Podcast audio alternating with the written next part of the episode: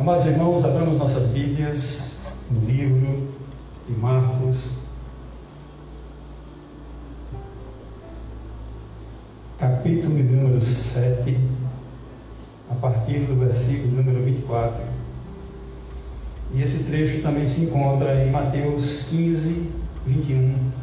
E nós vamos mesclar as duas leituras porque se trata de um contexto, de uma narrativa, de uma ação que aconteceu na vida de uma mulher e que aquela mulher mudou completamente o rumo da história da sua vida por meio de uma atitude de fé, de busca, de coragem, de humildade, de ação, de atitude, de adoração ao Senhor, buscando socorro naquele que é a fonte do socorro.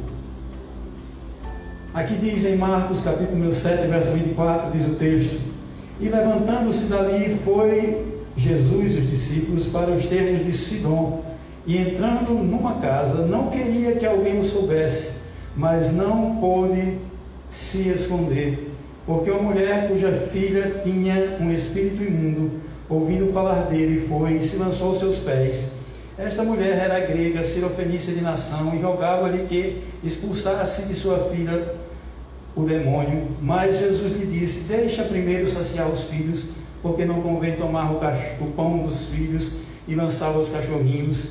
Ela, porém, respondeu e disse-lhe: Sim, Senhor, mas também os cachorrinhos comem debaixo da mesa as migalhas dos filhos. Então ele, ela, ele disse para ela: Por essas palavras vai, o demônio já saiu da tua filha. E indo ela para sua casa, encontrou a menina deitada sobre a cama, e o mal, o demônio, já tinha saído dela.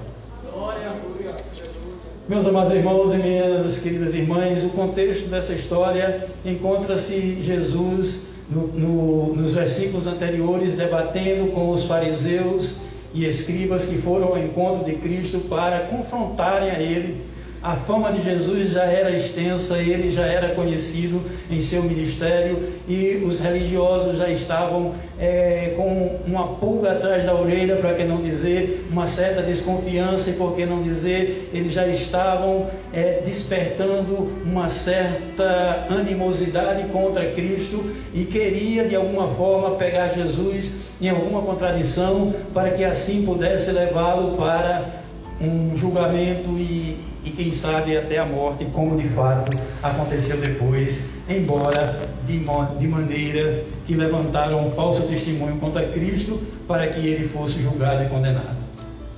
E Jesus, no meio daquele todo aquele contexto, ele chegou um momento em que ele se refugia, ele vai para o norte de Israel, lá bem para o norte, para as regiões de Tiro e Sidom, na região da Fenícia, ali ao norte da Galileia e ele procura um certo refúgio.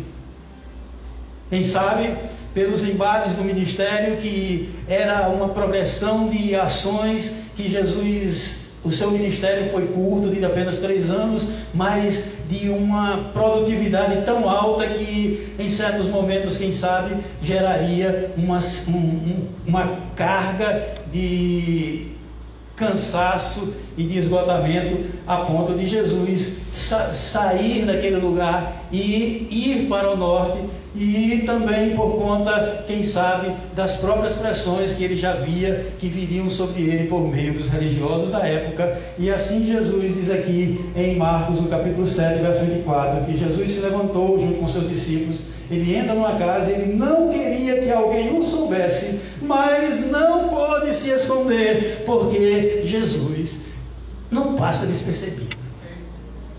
A presença de Jesus em um lugar não passa despercebido.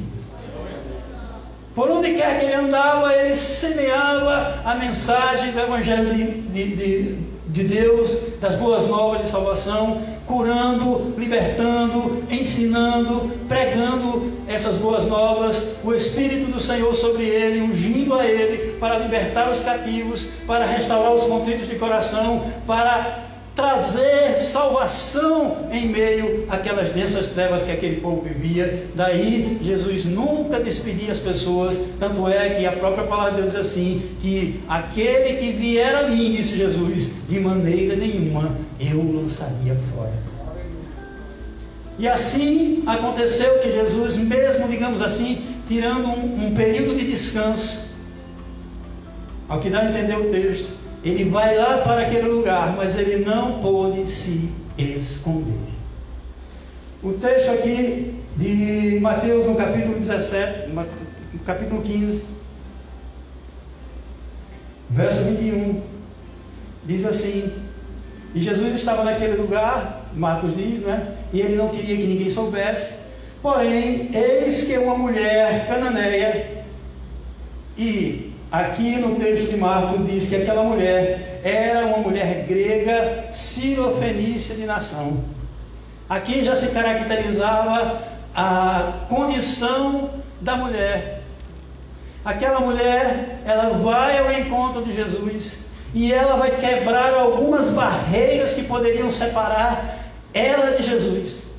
E a primeira barreira era o fato, primeiramente, de ela ser propriamente mulher porque as mulheres naquela época não tinham um, uma condição de, de falarem publicamente com, com homens e era uma certa, digamos assim, separação e, e distinção.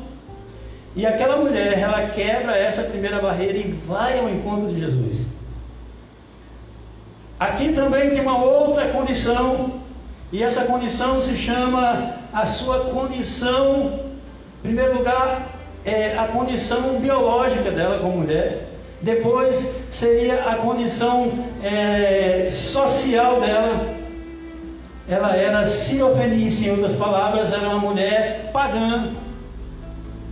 Era uma mulher que não comungava da mesma religião, das mesmas práticas judaicas, conforme o texto diz que ela era uma, uma mulher grega de origem sirofenícia, ou seja, ela nasceu nasci na, naquela região do norte, que tem a Fenícia e tem a Síria ao seu lado, e também aquela mulher, ela, a, aquela geografia não permitia muito ela se aproximar de Jesus em virtude das barreiras, e além disso, ela tinha herdado a cultura grega, a cultura dos gregos que colonizaram aquela região. Aí a gente já vê uma série de barreiras que poderiam afastar aquela mulher daquele, daquela, de Jesus. Porém, aquela mulher, ela era, ela é, ela tomou uma atitude. Ela não se deixou levar pelo determinismo determinismo diz: não, você é fruto das, da, do meio em que você vive. Você é fruto, se for determinismo biológico, não, você nasceu com esse DNA assim, você é assim, pronto. Ou o determinismo social, você nasceu nesse ambiente e você vai ficar assim. É como se eu dissesse que um menino que nasce numa determinada comunidade, ele estaria é, determinado a ser um marginal tão somente porque ele nasceu numa comunidade. Porém, existe o homem é dotado de algo diferente que se chama livre-arbítrio. E aquela mulher usou do livre-arbítrio dela para defender uma causa, para buscar uma solução em favor de uma filha que estava miseravelmente endemoniada. Aquela mulher, ela toma uma atitude. E é interessante notar, irmãos, e eu acho que até hoje em dia se repete essas coisas. Porque as mulheres em algumas questões elas são mais determinadas e até nós, enquanto homens, é, delegamos essa responsabilidade porque é até mais cômodo para a gente, dizendo, ah mulher, eu estou trabalhando, leva o menino para o médico. Para levar o menino para o médico, é uma coisa relativamente simples. Fazer uma consulta, alguma coisa assim. Mas aquela mulher, ela tinha uma coisa muito mais séria. Certa ocasião eu vi ali, via descendo ali naquela, naquela ladeira ali da, que vai lá para Copave, né? Os irmãos sabem ali, onde, mais ou menos onde é, descendo ali. E eu ia subindo a ladeira e a mulher, aliás, eu ia descendo a ladeira e a mulher ia subindo a ladeira, cerca de meio-dia para uma hora, sol a pino, com um guarda-chuva, com uma bolsa desse tamanho e com um menino do lado. Nem aquele bebê carona tinha, era no braço mesmo. E eu fiquei assim, quando eu passei e vi aquela cena, né? Eu fiquei imaginando assim, rapaz, será que um homem faz um negócio desse? Não é? Mas a mulher, que nem um gato, bota o, bota o filhote no dente e leva de todo jeito. E aquela mulher, ela tomou uma atitude de fé e foi buscar solução naquele que tinha a solução para o seu problema. E diz aqui, em Mateus, no capítulo 15, diz assim: Eis que uma mulher cananeia que saíra daquelas cercanias clamou, dizendo, e olha o clamor dela: Senhor, filho de Davi, tem misericórdia de mim, que minha filha está miseravelmente endemoniada. Aquela mulher, de alguma forma, diz a palavra de Deus, que ela tinha ouvido falar de Jesus. Aqui diz a palavra de Deus que aquela mulher tinha ouvido falar de Jesus. E ela sai ao encontro de Jesus e clama: Senhor, filho de Davi, tem compaixão de mim. É interessante notar, irmãos, que por mais breve que possamos ser, por mais é, pequena seja a nossa mensagem, mas quando nós transmitimos com veracidade, com autenticidade, com verdade, a mensagem de que Cristo é o Salvador, Ele é aquele que age ainda na terra, as pessoas que escutam essa mensagem, que é viva e eficaz, essa palavra caindo em terra boa, ela é guardada e no tempo oportuno ela gera fruto, e assim aconteceu na vida daquela mulher, ouvindo falar de Jesus, que era o Senhor, primeiramente. Aquela mulher era uma mulher pagã, mas naquele momento já se via uma chama de fé no coração dela, de maneira que ela reconhecia o senhorio de Cristo, e isso faz toda a diferença. Segundo lugar, ela reconhecia que além de Senhor, Jesus era o filho de Davi. E para ser chamado filho de Davi, era porque ela acreditava que aquele homem era o Messias prometido. Porque o Senhor disse que do trono de Davi não faltaria herdeiro, mas que viria o, viria o Messias prometido, a raiz de Jessé, que viria brotar para trazer liberdade aos cativos. E essa crença faz toda a diferença. Porque nós, conscientes de que primeiro Jesus é o Senhor e de que segundo Jesus é o filho de Davi, nós agora temos confiança naquele com quem nós vamos tratar. Ele não é um qualquer, ele é Senhor, Senhor de todas as coisas. E aquela mulher fiada nessa esperança, ela diz: Senhor, filho de Davi, tem misericórdia de mim. Ela venceu a barreira do isolamento de Cristo. E ela foi ao encontro de Jesus. E diz aqui, mas, versículo 23 de Mateus 15: Mas Jesus lhe respondeu, não lhe respondeu palavra mais uma barreira a ser vencida a barreira do silêncio do céu. Oh, irmãos, parece que é uma eternidade quando a gente observa que está num período de que as, em que as nossas orações parece que já estão esgotadas a tal ponto de que a gente não encontra mais resposta para ela, de tanta demora do Senhor agir em nosso benefício, em nosso favor, em nosso viver. Mas Jesus Cristo, diz Hebreus 13:8, é o mesmo ontem, hoje e eternamente.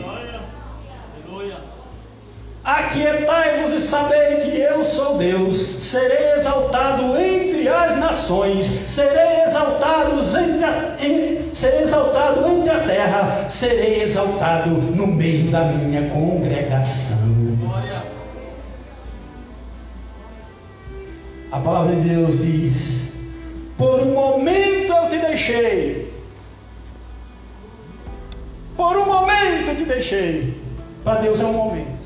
Para a gente parece um século, parece uma eternidade, mas para Deus esse silêncio que você está ouvindo, que é ensurdecedor, ele, para Deus, é um instante. Mas o Senhor, por um momento, ele aparentemente se afasta de nós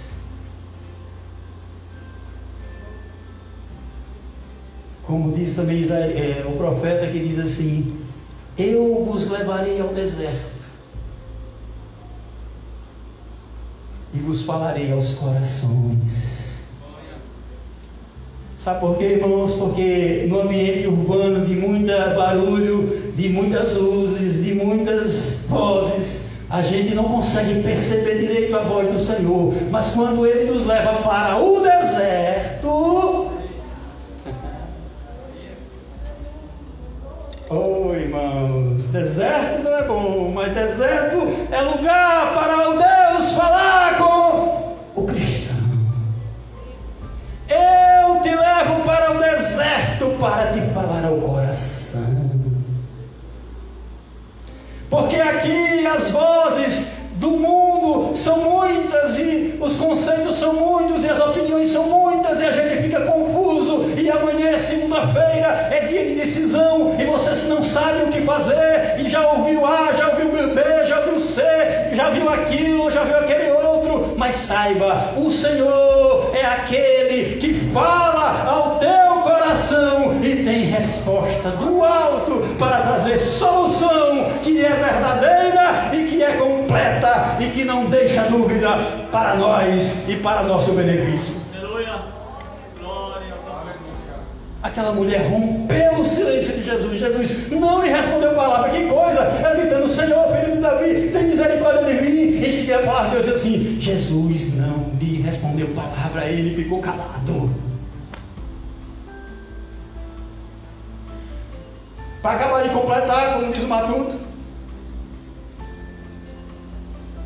Chegam os seus discípulos, discípulos de Jesus, ao pé dele e lhe rogam, dizendo: Despede essa mulher que vem gritando atrás de nós. Ó oh, irmãos, o negócio já está difícil. Jesus não queria nem atender a mulher, queria ficar lá no lugar dele. Jesus não responde a mulher. E para acabar de completar, chegam os discípulos e diz para ela, para Jesus, Jesus, olha, manda essa mulher embora. A gente não vem aqui para. Eu vou parafrasear. É o meu entendimento apenas para ilustrar o texto que está aqui. Para que a gente possa descansar um pouco. Essa mulher vem nos perturbar com essa perturbação. Manda ela embora.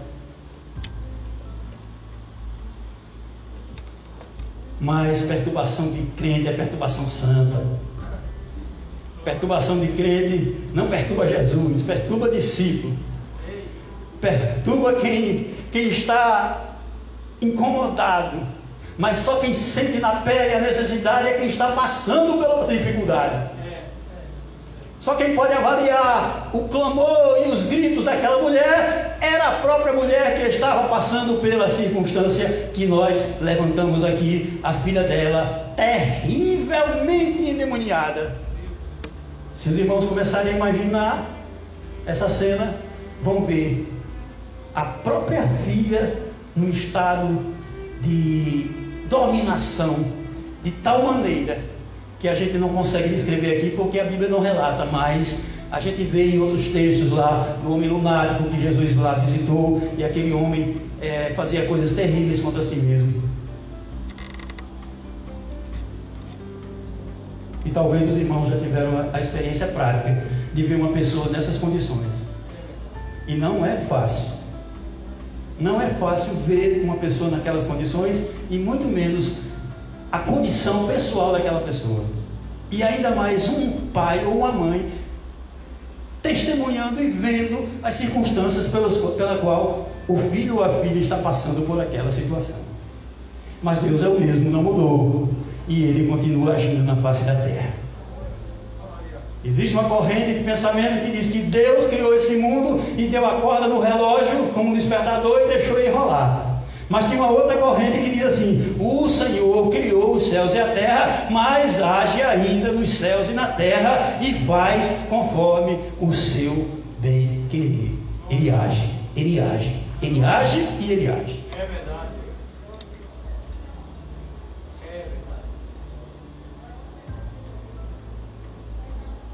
E finalmente, Jesus abre a boca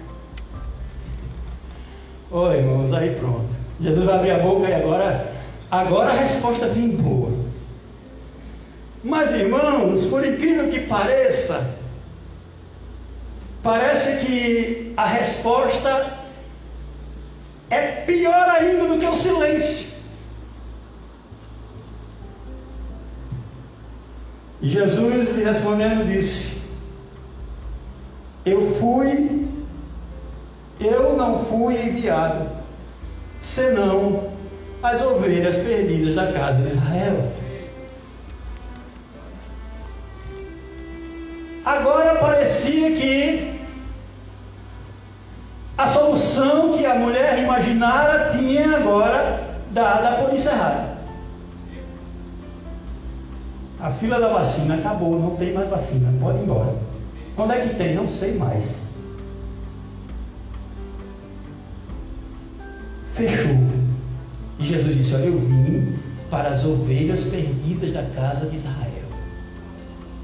Ou seja, aquela mulher era considerada uma mulher pagã que não fazia parte da comunidade de Israel, a quem Jesus fora enviado para salvar o seu povo da perdição. E Jesus se identifica com o seu povo de tal maneira que ele diz a palavra de Deus que ele disse para a mulher: Eu vim para as minhas ovelhas. E se a gente for extrapolar, diz assim: Eu não vim para lhe buscar, não. Já imaginou você ouvir um não e um não de Jesus dessa maneira? Mas Jesus, ele não queria fechar a porta, pelo contrário, ele queria escancarar a porta da salvação. Ele apenas usou como de ardil para com aquela mulher, desafiando a fé daquela mulher, para que ele demonstrasse naquele momento que a porta da salvação estava aberta não só para os seus, como também para os outros, porque a palavra de Deus diz assim: que ele veio para os seus e os seus não lhe responderam, mas todos, quando o receberam, lhe deu, lhes deu o poder de serem feitos filhos de Deus, a saber, os que creem no seu nome. Aleluia. A porta da graça estava se abrindo e parece que ali naquela situação seria um exemplo de como essa porta estava aberta. E diz a palavra de Deus que antes diz assim: Então, versículo 25: Chegou ela pegou a sacola dela, ou a mala dela, ou a bolsa dela, deu as costas e foi embora. É assim que diz a palavra de Deus? É assim que diz a palavra de Deus? Aquela mulher saiu triste, desapontada, revoltada, chorando, ou então indignada e brava com Jesus, porque Jesus não atendeu o pedido dela. Foi assim que aconteceu? Não foi. Aquela mulher corajosa, de iniciativa, com humildade, ela se prostra aos pés de Jesus e adora ao Senhor. Aleluia. Aleluia. Glória a Deus. Dizendo: Senhor, me socorre. Ó oh, irmãos, a gente costuma ter o conceito de adoração como se fosse uma equipe de louvor, ou mesmo a, a, orquestra, ou mesmo a banda da igreja, ou mesmo o músico, ou mesmo o conjunto, ou mesmo o solista, vem aqui, canta um hino, eu vou adorar ao Senhor. E ele está adorando ao Senhor. Agora ele está adorando ao Senhor por meio de um louvor, que é uma das formas de adoração. Louvar a Deus é uma das maneiras pelas quais nós adoramos a Deus, mas não é a única. Aquela mulher, ela adorou o Senhor e adorou dizendo: Senhor, me socorre.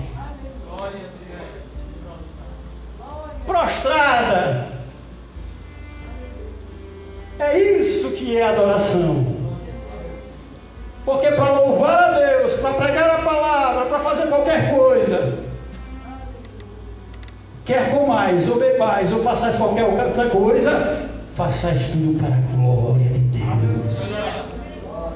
E aquela mulher se prostra e adora a Deus e diz: Senhor, me socorre. Como quem diz: Só tu tens solução para a minha causa. Eu não tenho mais saída, mas sei, Senhor, que tu podes agir na face da terra mesmo em tua negativa, mesmo o Senhor dizendo que veio para os seus, mas o Senhor pode abrir uma exceção a essa regra.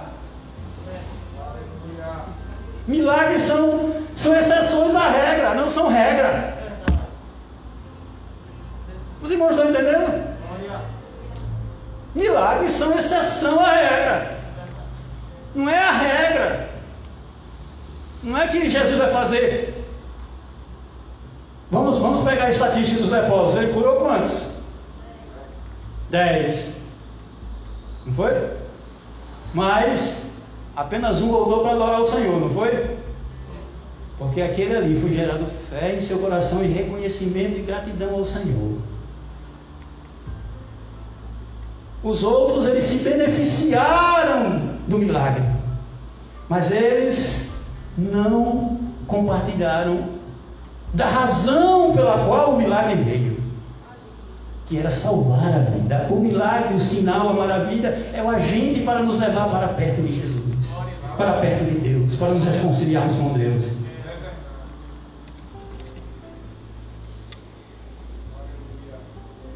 E então a mulher diz: Senhor, me socorre. Aí Jesus argumenta: porém, respondendo, disse: Não é bom pegar o pão no, o pegar no pão dos filhos e deitá-lo aos cachorrinhos. Isso era um ditado popular da época. Eu acho interessante, os irmãos não, viu? Lá em casa tem uma cachorrinha pequenininha. E, e a gente acostumou sempre a alimentar ela com a ração, ração para ela, né? Vamos comer comida de panela, essas coisas assim, biscoito, pão e tal. Mas às vezes eu estou sentado lá na, na, mesa, no café, né? Aí como sem querer querendo, né? Eu parto o pão ali e dou uma olhadinha assim ao redor da mesa e dou uma. E solto um pedacinho de pão ali para cachorrinho. E essa palavra se cumpre todo, quase todo dia lá em casa. Os cães porque a mulher diz assim: olha a resposta da mulher. Ela, porém, respondendo, disse: Não é bom pegar no pão dos filhos e deitar aos cachorrinhos. Ela, porém, lhe disse: Sim, Senhor, mas também os cachorrinhos, eles comem também das migalhas que caem na mesa dos seus senhores. Jesus ele ilustrou a condição daquela mulher como se fosse uma mulher que não fosse alvo da mesa.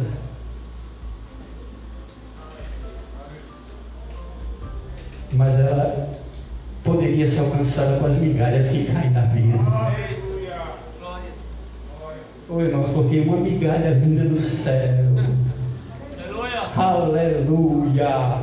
É melhor do que mil banquetes terrenos É melhor um pedaço de pão que desce do alto do que um banquete terreno que é temporário, que é perene, que é perecível e que pode se estragar de um dia para outro, mas aquele pão que vem do céu, o próprio Jesus disse: Eu sou o pão que desceu do céu.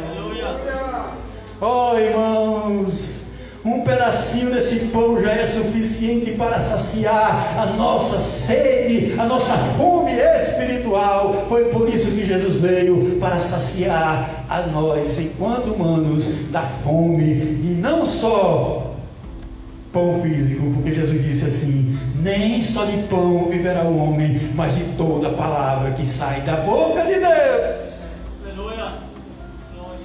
Nós normalmente comemos três vezes por dia, não é verdade? Normalmente. Café, almoço janta. Tem aqueles que têm a dieta, que é regradinha, que é três em três horas, né? Aí come de seis, de nove, doze, quinze, dezoito, né? E um, uma cestazinha, uma, uma ceiazinha pequenininha, mas se dormir, né? Até por recomendação médica. E tem aqueles outros, né, que estão na pandemia e ah, o circuito dele em casa é Cama, geladeira, mesa, cama, geladeira, mesa, cama, geladeira, mesa, e até Jesus voltar e se a pandemia não acabar, vai ser desse jeito.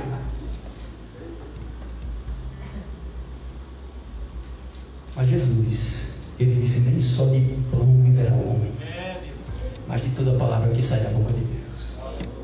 E aquela mulher, Jesus disse, porém, Jesus lhe disse: nem. Jesus disse para ela: não é bom pegar no pão dos filhos e dar aos cachorrinhos. A mulher, porém, lhe disse: Oi, mães, vocês estão vendo aqui o embate? A mulher primeiro tira Jesus de dentro de casa, em outras palavras, Jesus estava descansando. A mulher grita: Senhor, tem misericórdia de mim. E os discípulos: Quem é essa doida que está aí fora chamando? Jesus olha e vê e sai, e Jesus não pôde se esconder, e a mulher continua gritando, e os discípulos agora, Jesus não responde nada para ela. Estão vendo a situação? Depois os discípulos mandam que Jesus mande ela embora, porque ela estava perturbando, e agora ela se prostra, ela pede socorro, e Jesus agora dá um argumento para ela forte, dizendo que veio só para os seus, e ela ainda continua falando com Jesus, pedindo socorro, e Jesus disse para ela: Olha, não é bom pegar a comida daqueles filhos e dar aos cachorrinhos, e ela ainda continua lutando com Deus, assim como Jacó lutou no Val de Jaboque.